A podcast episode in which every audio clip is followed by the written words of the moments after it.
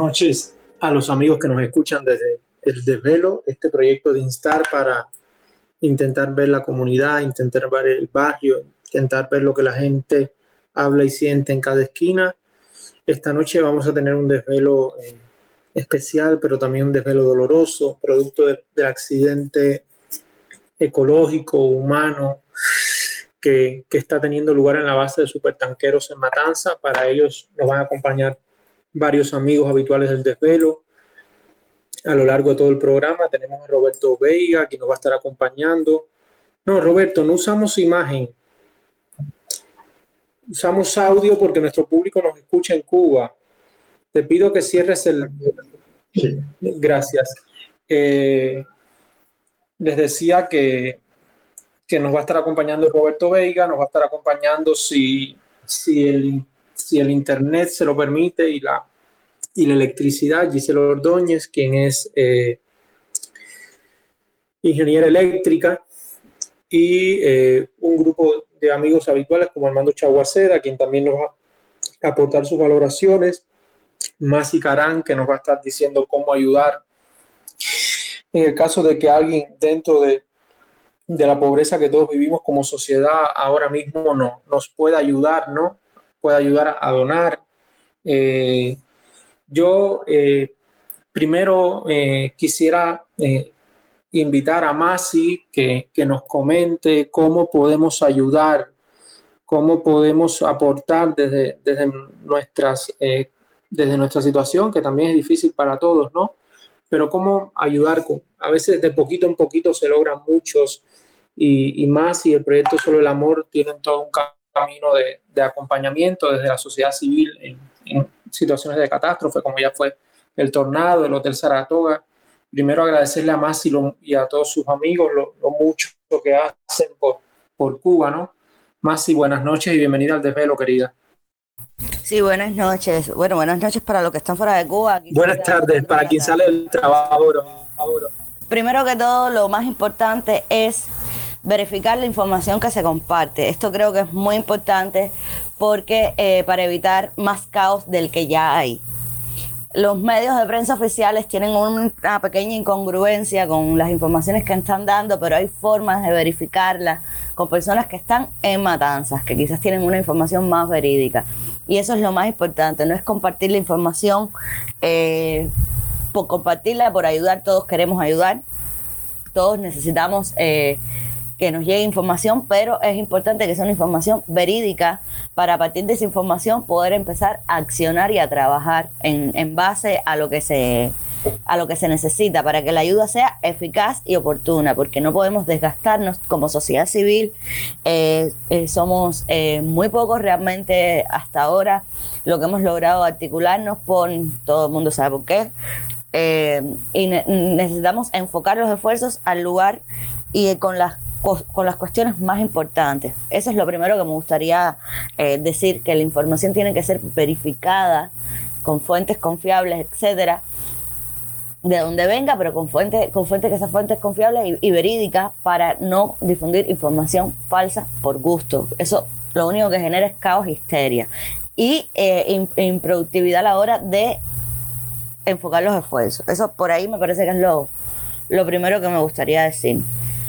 Eh, lo segundo es que, eh, amén de lo que hemos estado viendo en todos estos días de los bomberos desaparecidos, de, los, eh, de las personas que están ahí asistiendo, que están lesionados, que han sido afectados con quemaduras graves, parciales. lo más importante en, el sentido de ayuda en, en grandes cantidades, lo más importante que necesitamos justo ahora es bronco, en, términos de medicamentos, si no se me entiende, yo eh, lo, trataré de potabilizarlo lo más posible. En términos de medicamentos necesitamos ahora broncodilatadores, o sea, corticoides que pueden ser prednisona, prednisolona, desametasona, metilprednisolona, metilprednisolona. Broncodilatadores, abutamol, abuterol, eh, fluticasona, bromuro hepatropio, bromuro etiotropio, todas estas listas van a salir a redes eh, dentro de poco con el listado completo. necesitamos eh, medicina para pacientes con EPOC. ¿Por qué? Porque los, la, inhalar los ah, gases tóxicos que están, que están ahora mismo sobre Matanza y que, y que están eh, por la dirección del viento llegando a toda la parte más occidental del país, producen instantáneamente afectaciones pulmonares. Es como el primer efecto adverso que tienen este tipo de, de siniestros antihistamínicos. Los pacientes con alergia y con asma están necesitando mucho de los antihistamínicos. Colirios para los ojos, dígase lágrimas artificiales, igual. Otra de las cosas que se puede hacer y que no cuesta ningún trabajo es las personas que están más cerca de matanzas o dentro de matanzas. Primero, tienen que tener ventiladas las, em, las casas. Las casas no se pueden cerrar. Aunque, aunque te esté entrando el humo, aunque piensen que, que el monóxido de carbono va a seguir entrando y si está cerrada la casa, ya se ahogan. Tienen que tener la casa abierta y poner en las ventanas toallas húmedas para que filtren el monóxido de carbono lo más que puedan. Toallas húmedas en las ventanas para que filtren el monóxido de carbono, pero todas las casas ventiladas.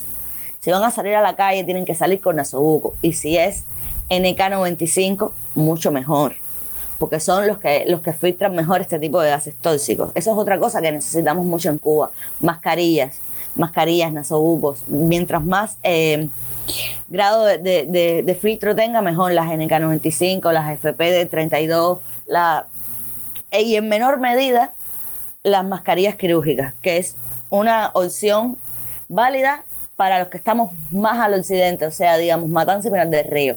Pero la gente de Mayabeque y Matanzas necesitan las mascarillas más, más eh, resistentes.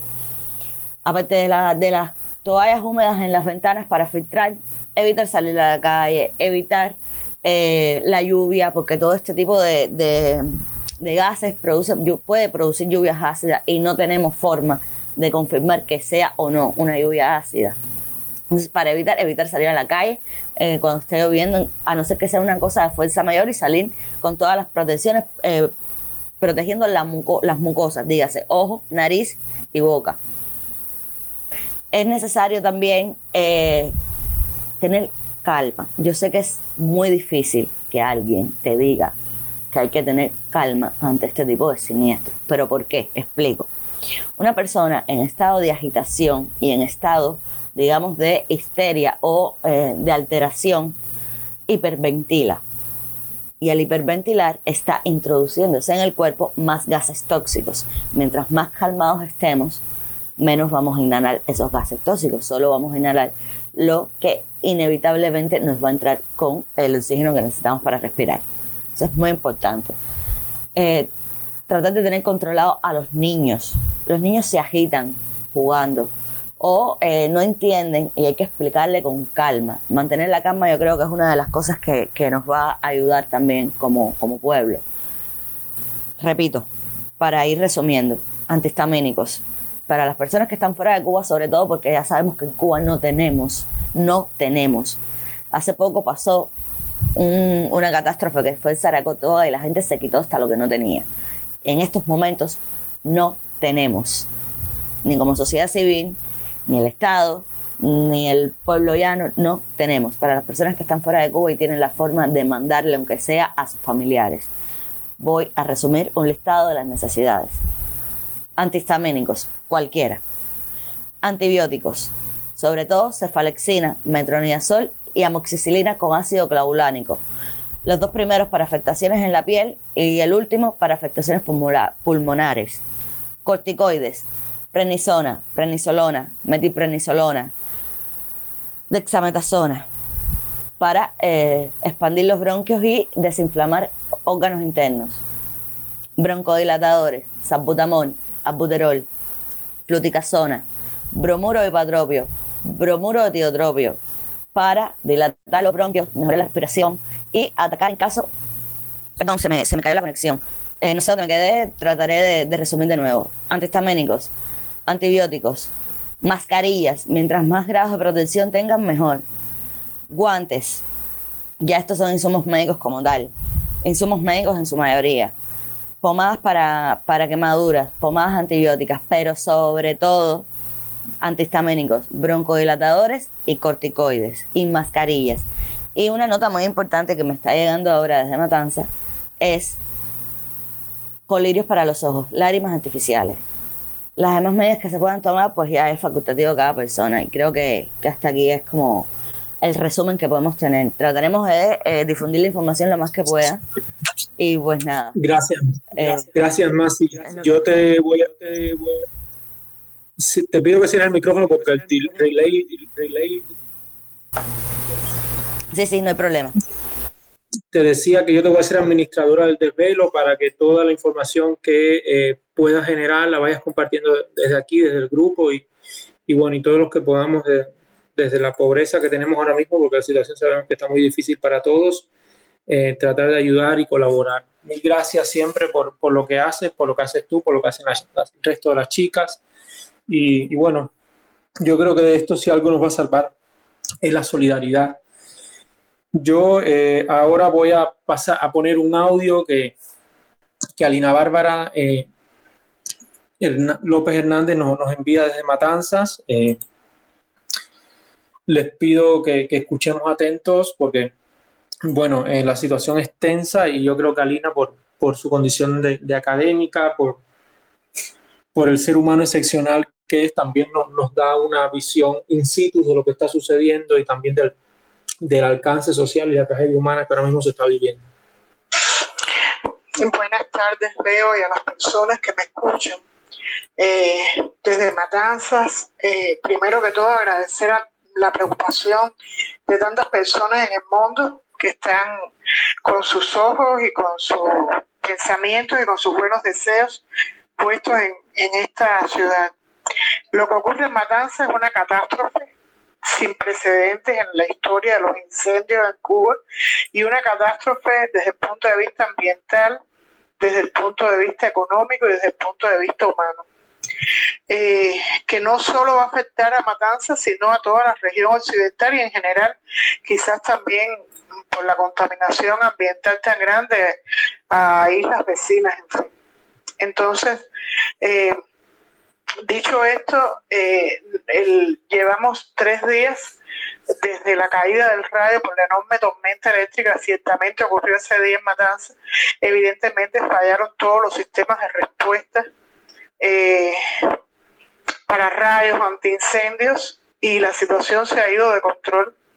Yo no creo que Cuba tenga la posibilidad de eh, erradicar esta situación sin una ayuda eh, importante de, la comunidad internacional y esa ayuda la va a necesitar ahora y la va a necesitar después para las consecuencias medioambientales que esto va a tener. Eh, hay mucha mucho temor.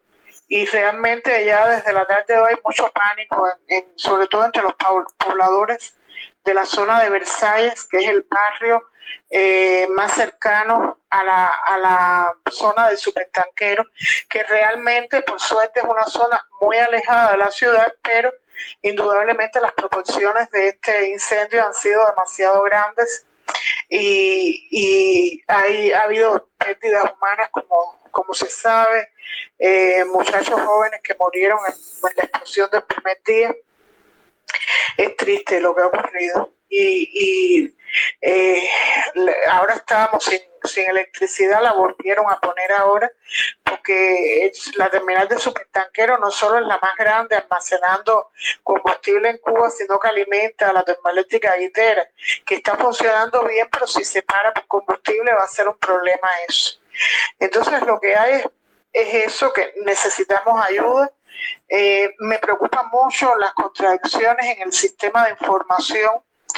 Eh, el gobierno ha dicho cosas, la radio ha dicho otras, bomberos le han dicho otras a las personas, la gente en las redes dice otras y yo creo que hay como una especie de eh, vacío de una información eh, minuto a minuto pertinente, no porque no haya habido en la televisión espacios constantes informativos, sino porque la información de cosas necesarias, de decisiones que se van a tomar, no se comunica a tiempo y eso es un problema, porque el pánico entre una población que ya viene con tantos problemas que en medio de esta crisis, en medio de apagones que ya veníamos antes de que esto pasara, pues bueno, las, personas están muy sensibles, eh, se necesitan eh, ansiolíticos, que no los hay.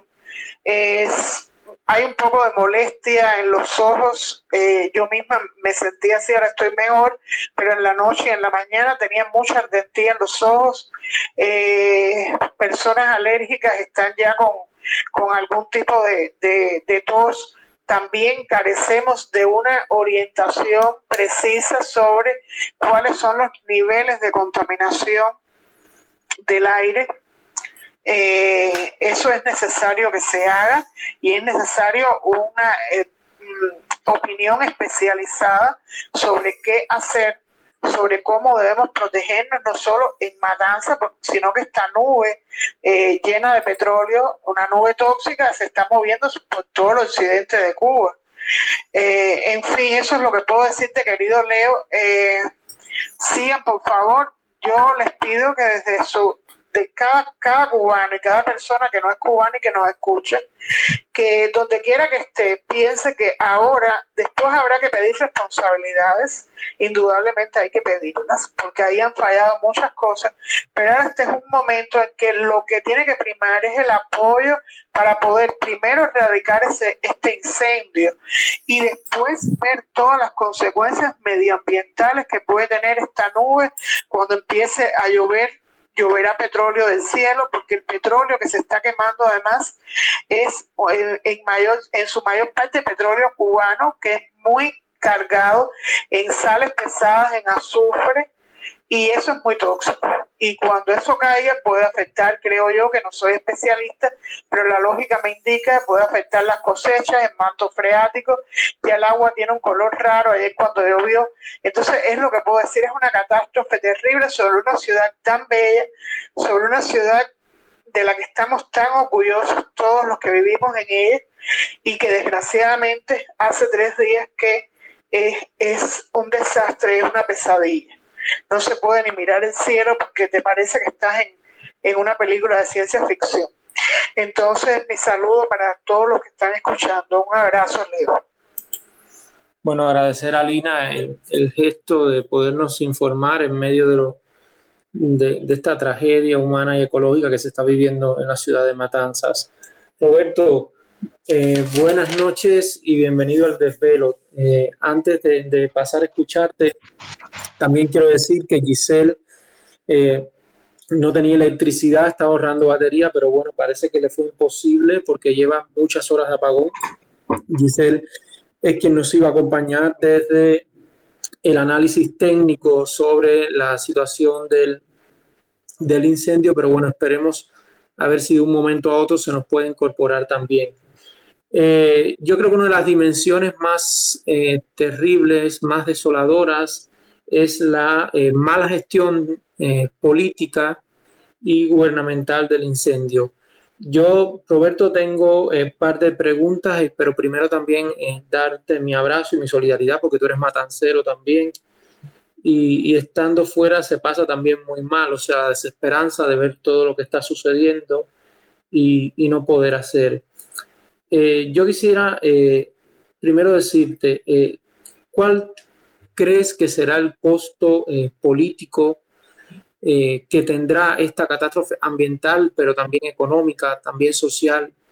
Bien, muchas gracias Leonardo y un saludo a todos. Muchas gracias además por mi, mi condición matancera. yo creo que en este momento necesitamos mucha empatía. Mucha empatía, necesitamos ayudarnos, necesitamos asistir a todos los que están dañados, a todos los que se están evacuando, a que puedan sobrellevar estos días, a intentar movilizar actores del mundo con capacidad para sanar a Cuba después. Yo creo que en Cuba ya hemos venido viendo cosas muy tristes. Hace mucho tiempo que sé que a Cuba le iba a ir muy mal pero cada día ocurren cosas que jamás esperé. Son peores del mal que yo esperé. Y es muy triste, ¿no? Y esto que está ocurriendo ahora, que nos está ocurriendo ahora, ¿no? Eh, es una cuestión así que inexplicable. ¿Cómo hemos podido llegar allí? Entonces demanda nuestra empatía para ayudarnos y demanda nuestra empatía para poder ponerle coto a esto. Hace falta ahora, ahora tenemos dos prioridades. Y una que es ayudarnos entre nosotros a sobrellevar esto, a salir de esto, y otra es influir, es presionar, es exigir para que esta situación fuera de control tenga fin. Y sí, sí, yo creo que la gestión ha sido muy mala.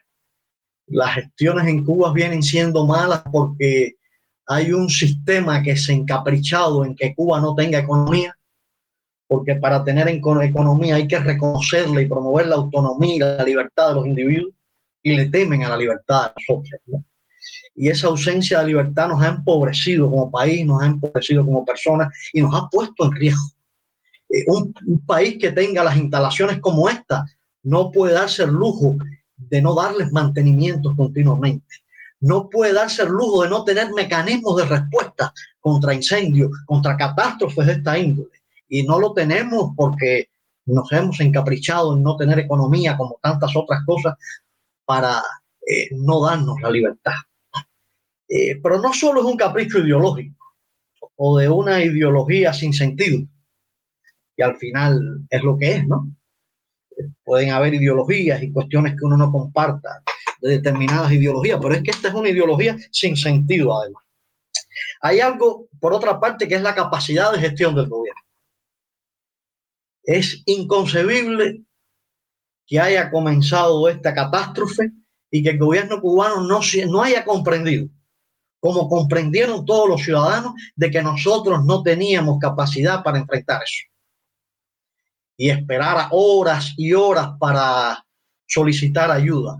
Ayuda que al fin y al cabo es muy buena, es muy cualitativa, pero que no es suficiente. Eh, la ayuda que ha ido de, de México quizás de Venezuela eh, con muy buena voluntad, es muy profesional, pero es insuficiente. Con el que hacer de esa ayuda eh, se han empeorado las cosas. No porque la ayuda sea, sea mala, no sea profesional, sino porque es insuficiente. Eh, y siguen pasando las horas y las horas, y el gobierno cubano no pide ayuda al mundo y no pide ayuda a países como Estados Unidos, que están tan cerca, que tienen los recursos. Y, a veces no hay ni que pedirla, tenemos que exigirlas, ¿no? Porque somos parte de la humanidad exigirle ayuda a Cuba. porque llevamos en esta catástrofe empeorando continuamente desde el viernes y hoy es lunes y todavía no hemos convocado una ayuda efectiva? Eso es una falta de responsabilidad muy grave, pero muy grave. Y tenemos entonces los cubanos que procurar que eso.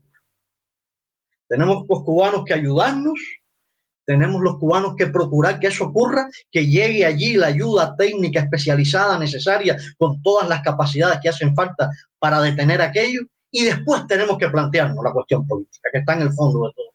Y tenemos que planteárnoslas de una vez por todas, o vamos a perder a los cubanos, o vamos a perder a Cuba. Y ya no como metáfora, sino realmente, y lo estamos viendo ahí el sufrimiento de los cubanos de Matanza, el sufrimiento de todos los cubanos en el mundo y en todas las provincias del país, de la generalidad de los cubanos, eh, es muy grande. Es muy grande y es como para pedir responsabilidades. Pero no es el momento de esto ahora. Ahora el momento es de ayudarnos, es de salvar esa situación y de asumir también las responsabilidades que tenemos todos, porque hemos llegado a este deterioro por responsabilidades de muchos. Ese gobierno que está hoy ahí es incapaz de, enfrentar esta situación, fue mandatado por un Congreso del partido para ejercer el gobierno con esos límites. No es controlado por el Parlamento, esos diputados por el cual votamos ahí de una manera u otra, unos u otros. Nadie los controla, nadie les exige. Fueron mandatados por un Congreso para eso, por un Congreso que fue ratificado por la militancia del partido. O sea, tenemos que, que revisarnos todos. Tenemos que revisarnos todos y replantearnos el destino del país porque estamos dañando el país, dañando a los cubanos. Muchas gracias, Leonardo. Gracias a ti, Roberto. Eh, yo creo que también hay algo que, está siendo eh, mm, para mí muy lamentable, que es que se está, eh, en lugar de informar a la, población, usando una propaganda política lamentable. Yo, por ejemplo, veía una foto de Ramiro Valdés Menéndez y decía que este señor ya nonagenario en un lugar donde tendrían que estar los especialistas. O sea, ¿por qué favorecer la propaganda política en lugar de favorecer y eh, visualizar el trabajo de los especialistas, que yo creo que es eh, una de las cosas que, necesita la ciudadanía conocer? Entonces mi pregunta va encaminado a eso, o sea, propaganda política versus especialización científica. ¿Cómo tú crees que, que se ha manejado esto y, que se, y cómo se debe de manejar? Yo, yo creo, Leonardo, que eh, que se debe haber hecho más hincapié en la labor de los cubanos que están enfrentando eso. Ahí están los bomberos, especialistas, están el personal sanitario en los hospitales, cubanos que están ofreciendo sus automóviles para transportar a las personas, personas que están repartiendo comida. Y hay veces cuando la propaganda presenta todo esto es como en apoyo a la revolución. Bueno, en cualquier caso, aunque hayan allí afines a la revolución, lo están haciendo por los otros, por los prójimos. Y eso es lo primero que habría que destacar y no, no tienen la sensibilidad para destacarlo así. Y luego, eh, por lo general, cuando en cuestiones de gestión gubernamental, cuando en cuestiones de gestión política hay una mala comunicación, el problema no está en la comunicación, está en la gestión y la política. Al haber una ausencia de política, al haber una ausencia de gestión, pues no puede haber una comunicación. Tienen que ir al triunfalismo, a tapar esas ausencias, tienen que ir a consignas porque son tradicionales en el medio nuestro, tienen que apelar a esos recursos para intentar tapar esos vacíos cuando en definitiva ya no se tapan. Y que hay un vacío de ejecución es evidente. Yo mismo trato de ver, yo no sabría decirte quién de las autoridades del país está al frente de, la gestión de esta catástrofe. Yo no sabría decirte quién, a veces aparecen unas reuniones ahí que parecen muy distantes de la realidad y después el que aparece hablando en general es el gobernador de la provincia, que tiene, pues, de todos los que deberían estar es el de menos autoridad, ¿no? De todos los que deberían estar. Eh, no me queda claro quién manda, no me queda claro quién es el equipo que está coordinando aquello. Es, desde el punto de vista comunicativo. Si no me quedan claros quiénes son los sujetos, menos claro podemos tener cuál es la agenda, cuál es la orientación de la agenda. Menos, a mí me da la impresión que hay un vacío muy grande de gestión, de comprensión de cómo se debe orientar la gestión. Y eso empieza, Leonardo, por no comprender que había que pedir ayuda desde el primer momento, ayuda eficaz, y por seguir sin comprenderlo. Y, empieza por ahí, si no comprendes eso, ¿qué otra cosa vas a comprender? ¿no? ¿Cómo ir enfrentando la catástrofe creciente eh, medioambiental eh, de salud, e, etcétera, pues no puedes, no puedes, porque no te ubicas ante el fenómeno. ¿no? Y a lo mejor están muy bien ubicados, pero ni lo comunican ni las gestiones lo dan a entender. O sea que las evidencias muestran que no están bien ubicados. Y de ahí, pues, la información caótica. Si la gestión es caótica, si la organización de la gestión es caótica, pues la comunicación, que nunca ha sido buena, es peor lo cual no quiere decir que los periodistas no están haciendo un esfuerzo. Los periodistas están tratando de estar presentes. Muchísimos periodistas están siendo muy sensibles, pero ellos solo comunican, comunican lo que ven y lo que le hacen llegar. Si no le hacen llegar, pues no tienen que comunicar, ¿no? Tienen que tener iniciativas, le llegan otros que le orientan qué comunicar ante la falta de información de quienes están gestionando la catástrofe. Yo creo que el gran problema está ahí, en la incapacidad, la incapacidad para una catástrofe, que deberíamos esperarlo porque hay incapacidad para muchas cosas, ¿no? En los últimos tiempos hemos visto una incapacidad preocupante casi para todo. Ante una catástrofe de esta índole, pues imaginemos, ¿no?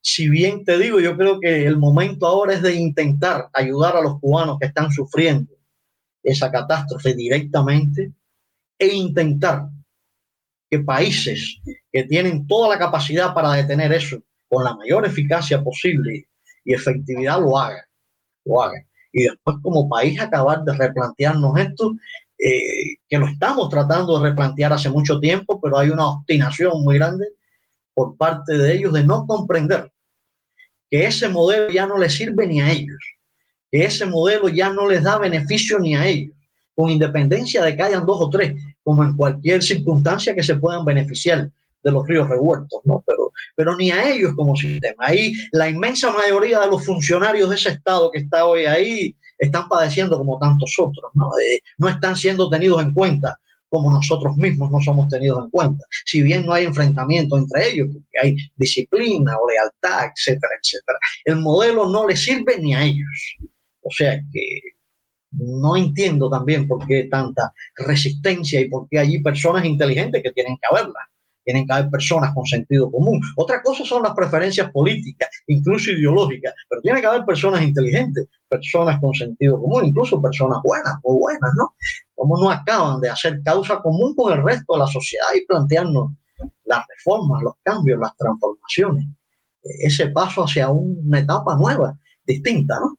Que saque a los cubanos de ese agobio, ¿no? Que arrastramos ahí como una pena, ¿no? Como, no tiene sentido, porque los cubanos son muy capaces. Hay que sentir admiración por todos los cubanos jóvenes y no jóvenes que están allí, bomberos, médicos. Eh, hay que sentir admiración por ellos. ¿Cómo lo han hecho? Eso sí es una muestra que los cubanos somos capaces de civismo, que los cubanos no estamos tan dañados, que lo dañado es el sistema. Démonos una oportunidad y creemos un marco decente y verá todo el mundo de lo que somos capaces los cubanos. Gracias, Roberto. Yo ahora te invito a escuchar un poco la reflexión de, Armando Chaguaceda sobre esto y después seguir entonces en un segundo momento con eh, otra pregunta que te tengo y eh, las preguntas que nos escuchan. ¿Hay alguien con la mano levantada? Le pido que, que espere una vez que que terminen las intervenciones de nuestros invitados y si a ver en algún momento Giselle tiene electricidad y se, y se puede conectar porque ella es quien domina la parte técnica, que también sería muy bueno que nos ayudara a esclarecer. Roberto, si puedes cerrar el micrófono para que no haya relay Bueno, entonces escuchamos a Armando Chaguaceda, quien es politólogo y, y desde México nos comenta sus impresiones también sobre el proceso. Eh. Hola, Leonardo. Hola, Leonardo. Esta situación que hemos visto, eh, yo creo que hay que analizarla y se puede hacer de manera muy simple desde varios parámetros o perspectivas. El primero es que los desastres ambientales, los desastres naturales, tienen efectivamente una dimensión natural, ambiental, cuando no son provocados directamente por la mano del hombre, pero también tienen una dimensión social, porque afectan poblaciones y las poblaciones, o más bien las autoridades, tienen que tener eh, protocolos para evitarlos, mitigarlos o resolverlos. Eh, hay desastres que son, digamos, mayormente atribuibles a, fuerzas de la naturaleza sobre las que el ser humano puede hacer poco. Ex antes, digamos, un gran terremoto, eh, la caída de un meteorito, etcétera, etcétera. Si bien siempre pueden haber sobre todo si son países en zonas sísmicas o en zonas ciclónicas, estrategias de mitigación que son responsabilidad de la sociedad y de las autoridades sobre todo. Hay desastres que son fundamentalmente de origen humano, pienso por ejemplo en las fallas de las centrales nucleares que hemos visto, eh, y hay desastres que son mixtos, es decir, Chernóbil es un desastre de origen humano, Fukushima en Japón es un desastre en el cual un terremoto maremoto impacta una central nuclear, y hay elementos eh, que, afectan la, la, propia posibilidad de resolverlo, de gestionar. Entonces, insisto, siempre hay un componente, o casi siempre hay un componente exógeno cuando hay fuerza naturaleza implicada, eh, pero siempre hay un componente social en estos casos. ¿no?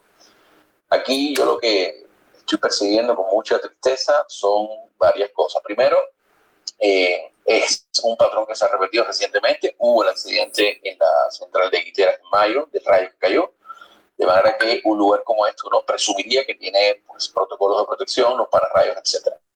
Segundo, hay un problema de manejo de la información. La información ha sido satisfactoria, algunos periodistas, telecentros, en fin, pero ha habido también eh, información quizás confusa, eso puede pasar en cualquier país, pero eh, ha habido una información también eh, utilizada políticamente. Y eso sí me parece criticable. Es decir, el gobierno cubano, ha, las autoridades han recurrido al arsenal de siempre, que es muy diferente a, cuando los funcionarios públicos se personan en los lugares, asumen sus responsabilidades, hacen lo que hacen y dejan hacer al resto de los actores. Aquí ha habido un intento, una política comunicacional que ha puesto el tema del dirigente preocupado, la revolución, o sea, la ideología en el centro del asunto me parece fatal, que de hecho está prohibido en otros países ante desastres, que, que, los funcionarios tienen que reportar su desempeño como funcionario y no como miembro de un partido, sobre todo en democracia esto pasa.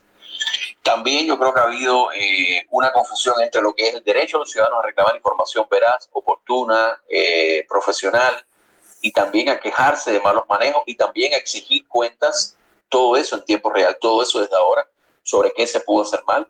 Eso es derecho ciudadano y sociedad civil. Eh, y también al, derecho y al, hecho de que ah, los propios apagones que se van a ver afectados con esto y las situaciones de injusticia previas a esto, la situación de los presos, etcétera, perfectamente legitiman que la gente proteste, se manifieste. Eh, eso es muy distinto a grandes campañas donde en el mismo momento de la desastre, de la tragedia, dicen, bueno, pues ahora con esto todos para la calle. Yo, yo recuerdo dos cosas. Estos desastres sí construyen ciudadanía, por desgracia, sí movilizan a, la a las personas. En México, el terremoto del 85 generó sociedad civil. La respuesta tardía, arrogante del gobierno mexicano generó que la sociedad se autoorganizara. De hecho, hay un libro de Carlos Musibay sobre, que se llama Sobre una sociedad que se autoorganiza. En Chernóbil, la, el ocultamiento del, Estado soviético provocó que la sociedad civil que ya nacía con la, con, la perestroika y la glasnost eh, se fortaleciera, exigieran cuenta al Estado. Es decir, una cosa es la ciudadanía, que exige cuenta a los funcionarios que hacen algo mal y que ejercen sus derechos y eso no puede tener cortapisas bajo ninguna situación. Eh, y otra cosa es usar o montarse con poca sensibilidad y además sentido político, tacto político, una situación donde está la vida de todo el mundo, independientemente de la ideología, para llamar a movilizaciones, protestas que, número uno, tienen poca posibilidad de desarrollarse. Eh, las hemos visto crecientes, pero son las protestas autoorganizadas de los propios ciudadanos o de las víctimas del preso. Eso no tiene nada que ver con una campaña ahora y sobre todo las palabras tienen sentido en momentos donde la gente está tan lacerada. Decir que eh, ahora todos para la calle, para tumbar el régimen, aprovechar esto, o sea, me parece poco sensible, me parece poco humano, tan poco humano y sensible como la eh, politiquería, el, el, uso ideológico de esto para enaltecer dirigentes que son responsables de una u otra manera de lo que ha pasado, por lo menos del factor eh, humano. Yo creo que esto es un desastre terrible ambiental, con secuelas económicas y sociales y humanas, y por tanto hay que verlo así. Primero, yo creo que ahora debería primar la solidaridad eh, de la sociedad civil, desde la sociedad civil, de la ciudadanía y de todos los actores que puedan apoyar como ha dicho la profesora Lina Bárbara, declarar institucionalmente una emergencia eh, nacional y recabar todos los apoyos posibles. Eh, han llegado apoyos de algunos países, llaman la atención que Estados Unidos ha ofrecido todo el apoyo en comunicaciones oficiales y solo que se ha visto la parte cubana que dice que agradecen ayuda técnica. Bueno, es que solo ofrecieron ayuda técnica, es que no tienen otro tipo de recursos, es que Cuba no ha aceptado otro tipo de recursos que la ayuda técnica y los otros recursos vienen de países pues, con menos recursos que Estados Unidos no sabemos, y aquí por eso es importante una comunicación, información veraz, oportuna, no sensacionalista, no tendenciosa, desde ninguna posición política y poner a la gente en el centro. Hay muchas iniciativas anónimas, sin protagonismo de sociedad civil, de ciudadanos a pie, de emigrados, de las iglesias, de artistas, recogiendo ayuda para, para, para esto que solo va a crecer la población damnificada y, y evacuada ya también hay gente que está queriendo hacer de esto una bandera política. Hemos visto, ¿no? Eh, hijos de, dirigentes cubanos, eh, algunas personas también eh, quieren politizar esto en el exilio. entonces yo creo que es importante que la sociedad cubana, la ciudadanía cubana dentro y fuera de Cuba ponga, creo yo, a las personas en el centro. Creo que todas estas iniciativas anónimas que ya se constituyeron cuando el COVID y antes cuando los ciclones que constituyen sociedad civil se repetirán, reconocer que se repetirán, que sea canalizada esa ayuda, que no se criminalice, que no se penalice, que no se sobrepolitice, políticos todo en sociedad, y en primer lugar el manejo de los desastres, las causas de los desastres, pero que no se sobrepolitice esto de un lado o de otro. Estamos ante seguramente la catástrofe ambiental, económica, social y de manejo institucional más grande de la, de la corta historia de Cuba, de los poco más de 200 años de la nación cubana. Yo creo que pongamos la, la, solidaridad en primer lugar, exijamos cuenta eh, con información, sin sensacionalismo, pero con claridad y firmeza a quienes tienen que rendir cuenta de esto, a los funcionarios a cualquier nivel. reconozcamos también el valor y el sacrificio de esos héroes anónimos que no debíamos estarle llamando héroes porque esos muchachos no debían haber muerto. A los bomberos, a los médicos. Esa es la parte de, la institucionalidad del Estado cubano que no nos sobra, sino que nos, que, nos falta y que siempre está ahí para ayudar cuando otros están haciendo politiquería, ideología, burocratismo. Eh, Cuba debe ser una sola y el mundo debe ayudarla, creo yo, en este momento. Eh, y exijamos, exijamos información veraz y oportuna, ejerzamos la solidaridad anónima, desinteresada, real, y exhortemos a todos los gobiernos, empezando por el cubano, a que estén a la altura de la consecuencia, de las consecuencias con esto y, ayuden a la gente. Venezuela ha vivido una crisis humanitaria. Yo aprovecho para dar otra referencia reciente. Venezuela ha vivido una crisis humanitaria compleja, así se le llama, un desastre, ahí sí provocado netamente, completamente por la política económica y, política del, gobierno venezolano, que ha generado un éxodo, una caída de los niveles de vida, pobreza, hambre. Al mismo tiempo en Venezuela hay una polarización y ha habido unas movilizaciones sociales mucho más grandes que en Cuba, porque ha habido oposición legal, ha habido protestas, ha habido represión de las protestas, ha habido muertos, presos, una cuantía que todavía no, es la, la, de Cuba. Y en esa Venezuela, ante la emergencia humanitaria compleja, que es el título que se le dio eh, por los expertos, la ONU y otros, hubo posibilidad de un acuerdo, hubo posibilidad de un reconocimiento de un acuerdo, de poner a la gente en el centro y la sociedad civil, la oposición al gobierno, la sociedad civil independiente, las iglesias, las universidades, los expertos, de oposición, junto con el partido gobernante, con, con el chavismo, con los militares, en fin, pudieron llegar a algunos acuerdos para permitir cierta ayuda a los damnificados, a las personas. Yo creo que ese debiera ser el espíritu de lo que prime en este momento en Cuba. E, e, e insisto en esto, y que sean fehacientemente investigadas las responsabilidades de falta de previsión, de mal manejo, de tardanza, o quizás incluso eventualmente de sesgo en la, en la aceptación o selección de ayuda. También que se exija a las autoridades, empezando por Estados Unidos, si Estados Unidos ha sido burocrático, ha sido omiso en, en, en, el tipo de ayuda, si había alguna traba derivada del embargo, eso también hay que analizarlo. Pero en primer lugar, las autoridades cubanas, que son las que tienen el dominio legal, el control político sobre la población, el territorio y los recursos. Pero dicho eso, y existo en esto, creo que el, el, foco ahora debiera estar en ese, en, en, en, salvar a la gente, carajo, o sea, en, salvar a la gente, en llevar la información veraz y oportuna, en llevar los expertos, en recabar apoyo internacional y en llevarlo allí. Porque esto, además de que, de, que está nuestra gente en juego, tiene impacto en la región, tiene impacto incluso más allá de las costas y de los, los pueblos y las ciudades de Cuba. Entonces, si algún reclamo podemos hacer, insisto, es esto información veraz y oportuna provista por las autoridades y por todas las instancias institucionales que puedan, internacionales que puedan proveerla, que tengan satélites, que tengan monitoreo. Por ejemplo, hace falta saber el monitoreo del aire que está respirando la población.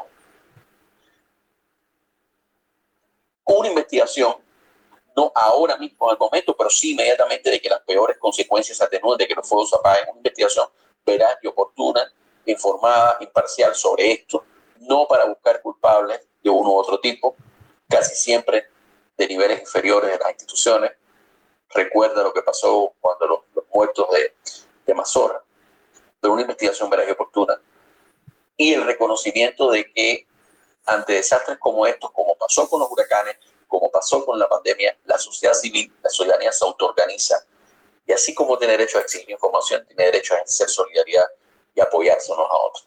Pero en este momento yo diría que lo fundamental es responder a esta situación de desastre buscando todos los recursos posibles que puedan llegar a Cuba, que lleguen a Cuba y que se canalicen, que se salve la vida de la gente. Aquí cada hora cuenta y esto no es alarma.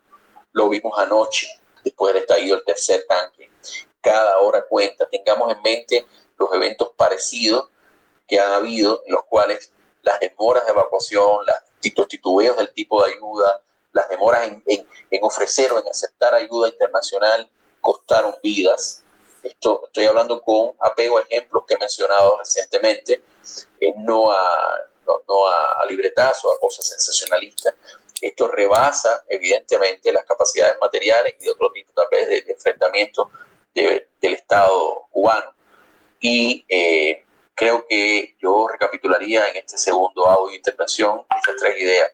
Necesidad de ver información veraz y oportuna al alcance de todos, en primer lugar de la población, toda la ayuda internacional posible y que se, se, se permita eh, el apoyo, el, trabajo de todos los actores que puedan apoyar dentro y fuera de Cuba para que esta ayuda llegue eh, y ya habrá tiempo de hacer inmediatamente después que pase lo peor los análisis de responsabilidad eh, pero ahora que prime, que prime el interés de salvar vidas. Bueno, agradecer a Armando por, eh, por sus criterios. Eh, yo creo que ha sido un buen análisis y sobre todo teniendo en cuenta, Roberto, precedentes tan tristes como Chernóbil, ¿no? Que, que, hemos visto, yo lo decía el primer momento a varios colegas, a, a mí me recuerda mucho esto a Chernóbil. Primero porque fue algo como que se pensaba que se podía controlar, que se podía manejar y se dieron cuenta ya cuando la, nube tóxica llegaba, la nube radioactiva llegaba a Europa, ¿no?